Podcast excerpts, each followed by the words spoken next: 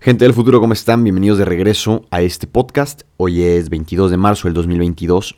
Eh, han pasado algunos días y algunos meses desde que escribí el último episodio y pues la verdad es que no había tenido inspiración para hacer. Definitivamente hubo cosas que viví que hubiera valido la pena grabarlos en un audio y subirlo en este podcast, pero bueno, a veces así pasa esta, esta situación. Em, hoy me pasó algo bien curioso.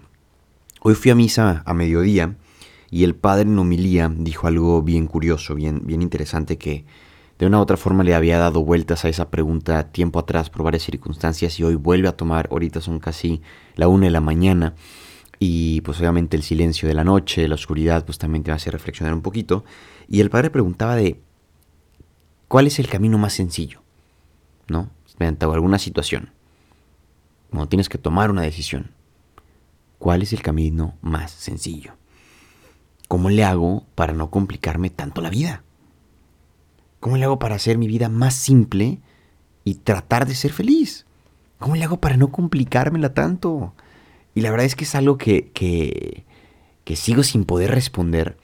Que digo, a veces el camino fácil no es el mejor, pero a veces hay que ser simples al momento de, de, de actuar por, la, por ciertas circunstancias, ¿no? Pero hago el ejemplo o hago la analogía porque también me pasó hace poquito y es por eso que se llama este episodio así, una astilla en el dedo.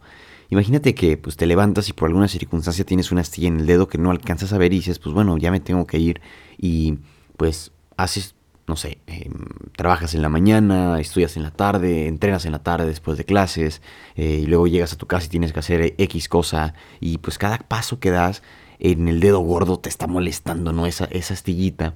Y es como de, ah, todo el día me ha estado dando lata, todo el día me ha molestado, todo el día me ha dolido haciendo pues cualquiera de mis, de mis actividades. Y después de haber hecho todo esto, eh, logras sacar esa astilla que está en el dedo y ves que esa astillita es una miniatura. Es una cosa que si estás a 5, 6, no sé, a, a un metro de distancia, lo pierdes de vista por completo. Y la reflexión aquí es que a veces los problemas o las situaciones que tenemos las vemos más grandes de lo que verdaderamente son. No me gustaría poner la palabra de que le exageramos, porque sería despreciar o demeritar la, la, situación y la forma en la que tú te sientes al respecto, ¿no? Pero está comprobado que el 90% o 90-95% de las cosas malas que pensamos que van a pasar no suceden. Entonces, sí es verdad que a veces vemos la situación peor de lo que está. No quiere decir que no esté mal el momento en el que estamos, pero lo vemos peor. Entonces, em, a veces simplemente lo que tenemos que hacer para pues ver un poquito mejor la situación es quitarnos esa pequeña astilla que tenemos en el dedo. Nos vemos en el siguiente episodio, gente del futuro. Un saludo.